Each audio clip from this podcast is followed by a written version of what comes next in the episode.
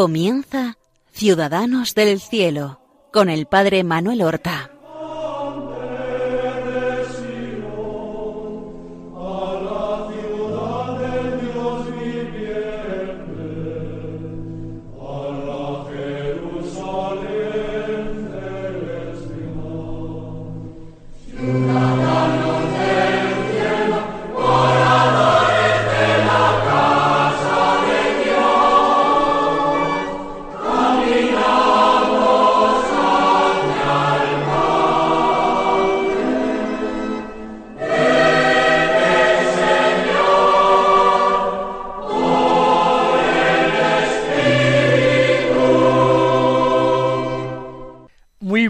Días, queridos amigos, oyentes de Radio María y seguidores de este programa Ciudadanos del Cielo, que realizamos para dar a conocer y ensalzar la vida y las virtudes de nuestros hermanos los santos, que son para nosotros, no me canso de repetirlo, modelos de vida cristiana, de Evangelio encarnado y poderosos intercesores ante Dios.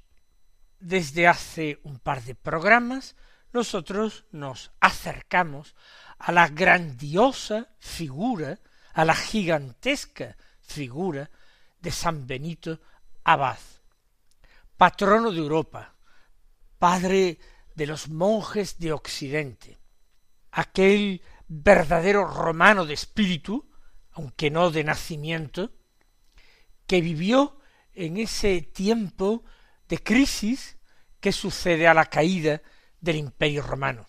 Él, frente a aquel desastre social, cultural, económico, de todo tipo, ante aquella situación crítica, supo acertar con la solución, con la respuesta, y decidió abandonar Roma, dejar sus estudios, para retirarse a la soledad.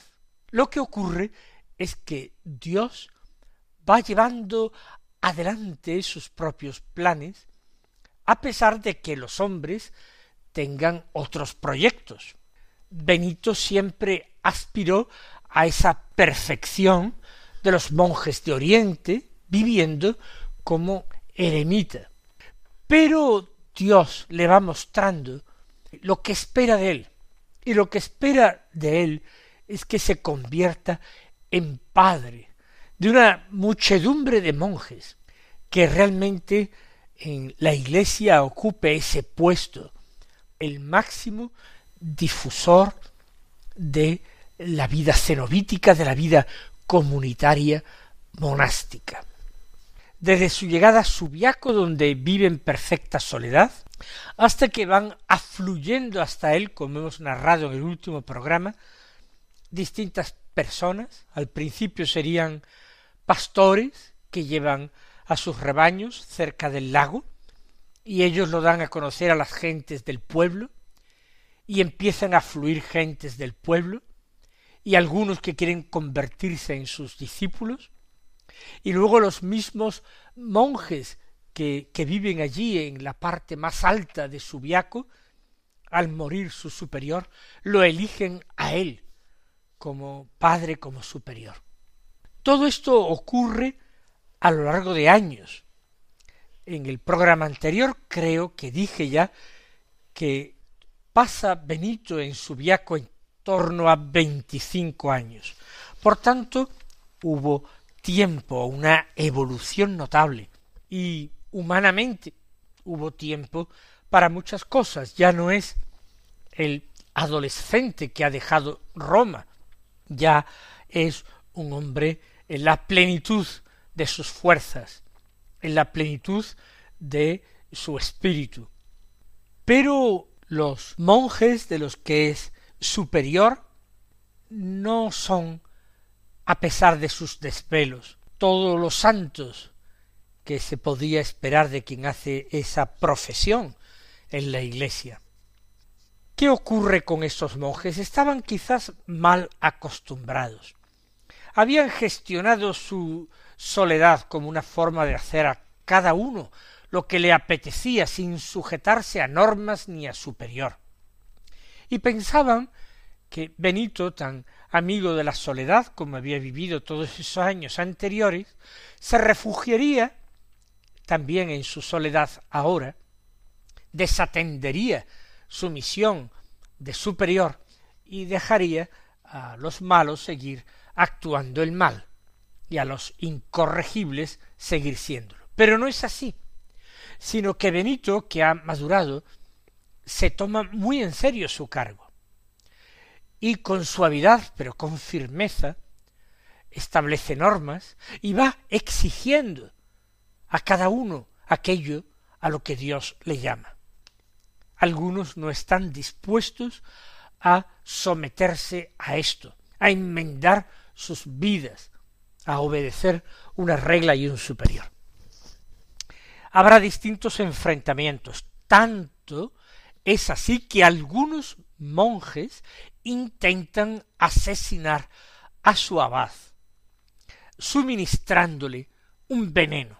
Milagrosamente, Benito se libra de esta trampa mortal y bendiciendo aquella copa donde le es ofrecido el veneno mezclado a otra bebida, con total seguridad, la copa escapa de sus manos y se rompe contra el suelo y se vierte el veneno. Y de todo es advertido el santo abad Benito. Él había tenido un duro enfrentamiento allí con el diablo, porque el diablo trata de acabar con él, pero él va librándose de aquel asedio, aquella persecución del demonio. Hay también un sacerdote que por motivos que no nos son totalmente conocidos, quizás también por celos, por haberse entrometido Benito en su forma de vida o por haberle reprendido. No sabemos exactamente por qué, que no vive en la soledad, vive en el pueblo, vive en la ciudad, pero le odia. Y odiándole a él, odia también la prosperidad de aquel monasterio de Subiaco y cómo el monasterio se va reformando y cómo aquellos monjes poco virtuosos van entrando por caminos de exigencia interior y de virtud. Florencio también intentará matarle. San Gregorio Magno, el biógrafo que vamos siguiendo de San Benito, conoce a un nieto de este sacerdote Florencio y dice de él, del sacerdote Florencio, que era el abuelo de nuestro subdiácono Florencio. Conoce, como vemos, San Gregorio Magno de primera mano a personajes que han tenido incluso contacto con Benito, aunque él no lo conociera personalmente. Tampoco hay que escandalizarse del hecho de este sacerdote que tuviera este nieto de su mismo nombre, porque en aquella época no existía la ley del celibato eclesiástico. Lo cierto es que eh, en Subiaco, Benito, que se ha convertido también en fundador, no lo olvidemos, de otras doce comunidades, cada una de doce personas, en honor a los apóstoles de Jesucristo, eh, Benito desempeña una gran tarea por lo cual es objeto de una persecución, desencadenada por el diablo, llevada a cabo eh, también a través de hombres que le envidian, que quieren definitivamente su muerte. En aquellos eh, tiempos eh, terribles y duros, pues es víctima de varios atentados. Finalmente, San Benito decide de nuevo emprender la marcha, abandonar su viaco. No es que tenga miedo a la muerte y por eso huya. De hecho, el Señor le ha librado hasta ese momento de sus enemigos y él tiene plena confianza en que el Señor llevará adelante su voluntad, sea cual sea ésta. Pero quizás piensa que marchándose de allí Florencio ya no tiene por qué seguir odiando a aquella comunidad eh, suya, y que los dejará en paz si él se quita de en medio. Probablemente puede ser por este motivo, o quizás porque ha recibido llamadas de otro lugar para que funde en otro sitio más adecuado. Lo cierto es que él, en compañía de algunos monjes que quieren seguirle, después de dejar establecido otro abad en Subiaco, y nombrar para las doce fundaciones hechas desde Subiaco, darles a cada uno su abad propio, para que ya no dependieran más de Subiaco, sino que fueran comunidades independientes. Él, con un pequeño grupo de monjes, entre los cuales se encuentra Mauro, la historia le conocerá como San Mauro, emprende camino y se dirige a la ciudad de Casino. Puede ser que sus pasos no tuvieran rumbo fijo, o quizás fuera llamado por los habitantes de Casino. Lo cierto es que llega allí, y Casino está al pie de una montaña, de un monte, el monte Casino. Y en la ladera de este monte, a una altura respetable, se encuentran las ruinas de una fortaleza romana, de un campamento fortificado romano y de una antigua ciudad, o pueblo, mejor dicho, que había nacido al abrigo de aquella fortaleza romana, pero que está abandonado y ruinoso.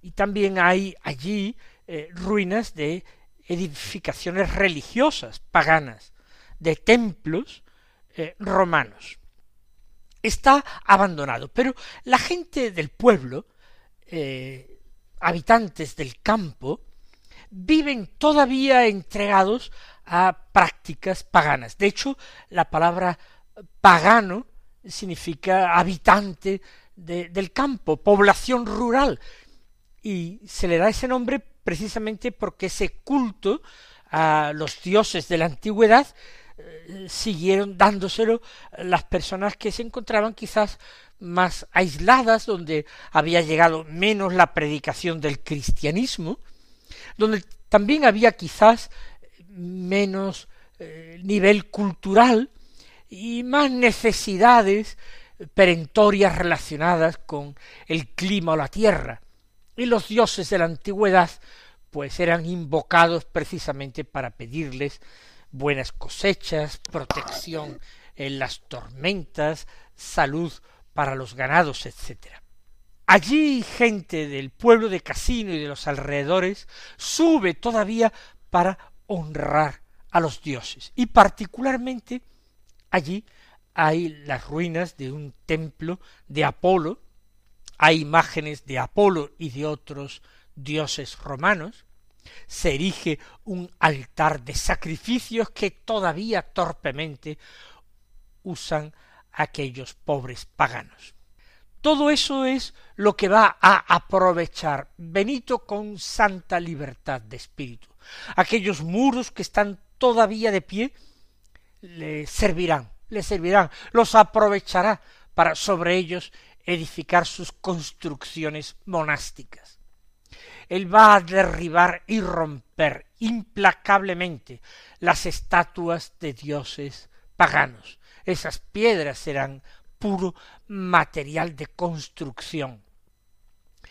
En los restos del templo de Apolo, una vez bendecidos y purificados, él construirá una capilla dedicada a San Martín, San Martín de Tours, otro gran padre de monjes en Occidente.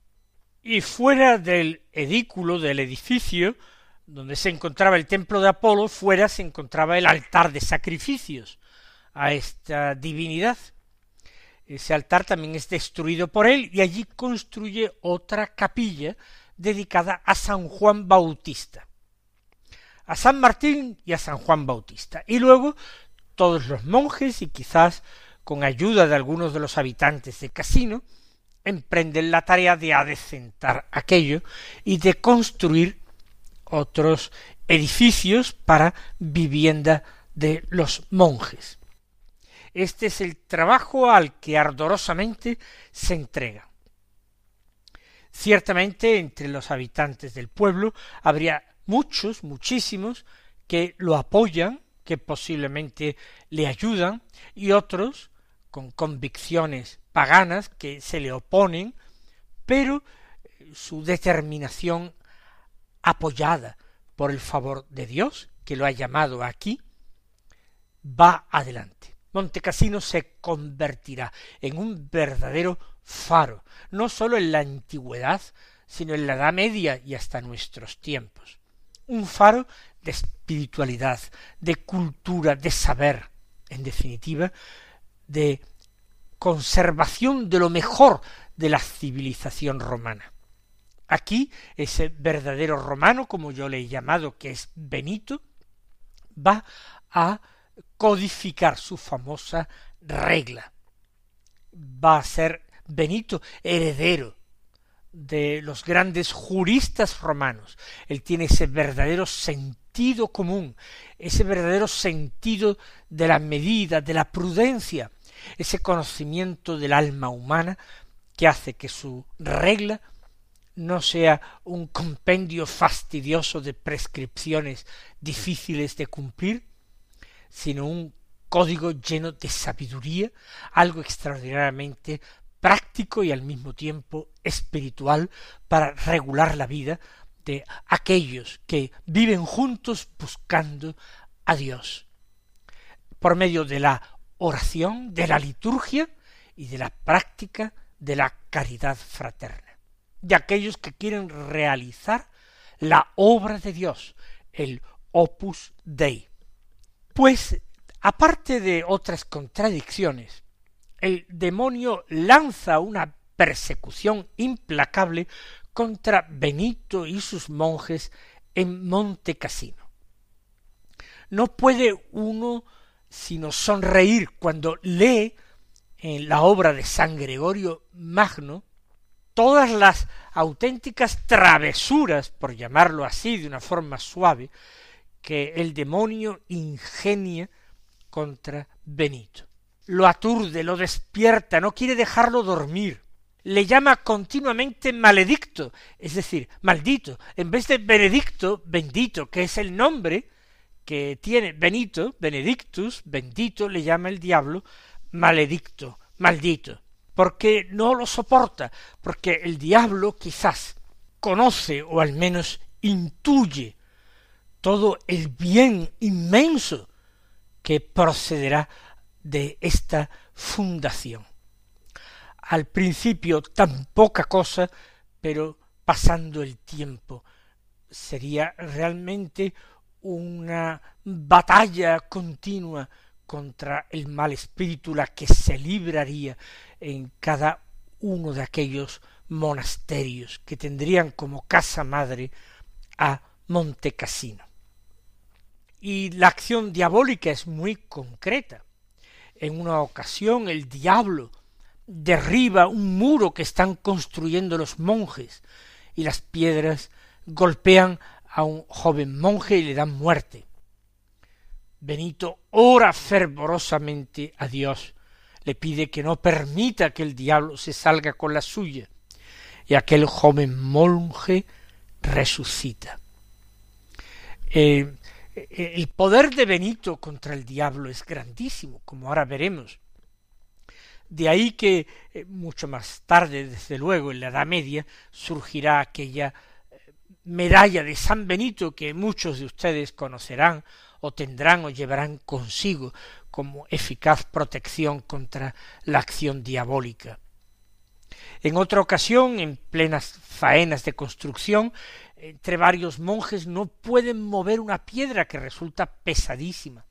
Le aplican una palanca para moverla y ni siquiera con la palanca logran moverla.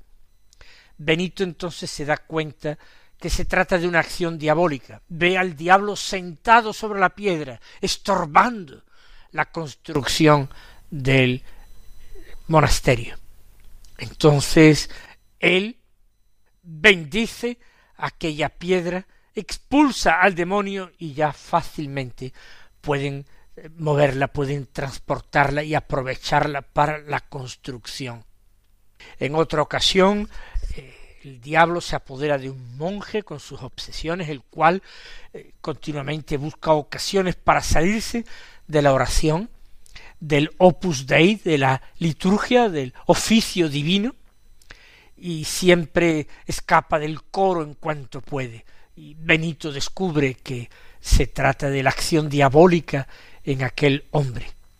Y entonces se acerca a él y, por supuesto, sabiendo lo que hace, inspirado por Dios, le propina un bofetón en la cara a aquel monje, el cual parece como que despierta de un sueño y libre de la acción diabólica, retoma esa oración en común con sus hermanos en el coro para no dejarla ya nunca más. Se ve libre definitivamente del diablo. Es muy curioso, pero es que hay una anécdota tras otra continuamente, ese enfrentamiento de Benito con el diablo rabioso, y Benito que triunfa siempre de este enfrentamiento. Pero no sólo se enfrenta así al diablo, de esta forma tan especial, tan particular, también se enfrenta al diablo en el corazón humano, que se repliega a veces sobre sí mismo en el egoísmo olvidando la caridad fraterna. En una ocasión vendrá un eclesiástico, un subdiácono llamado Agapito, llega al monasterio pidiendo un poco de aceite que necesita. Como lo que queda realmente en el monasterio es poquísimo y los monjes tienen tan pocos medios de obtenerlo, el que hace de mayordomo, es decir, el monje que se ocupa precisamente de la despensa, del alimento y de las cosas materiales que necesitan sus hermanos, lo niega, lo rechaza. Cuando se entera Benito se enfada, se indigna, porque para él la caridad es lo primero. Y como aquel tal agapito que ha ido a pedirlo ya se ha marchado, manda que se tome el frasco del aceite y que se lance inmediatamente por la ventana para que no quede allí ese testimonio de la falta de caridad de los monjes, y se desperdicie y se vierte todo el aceite, porque para él es el recordatorio de una falta de caridad intolerable. El próximo día continuaremos narrando la vida y las virtudes de Benito en esta última y más larga etapa de su vida, que fue la de Montecasino. Hasta entonces, mis queridos hermanos, recibid la bendición del Señor.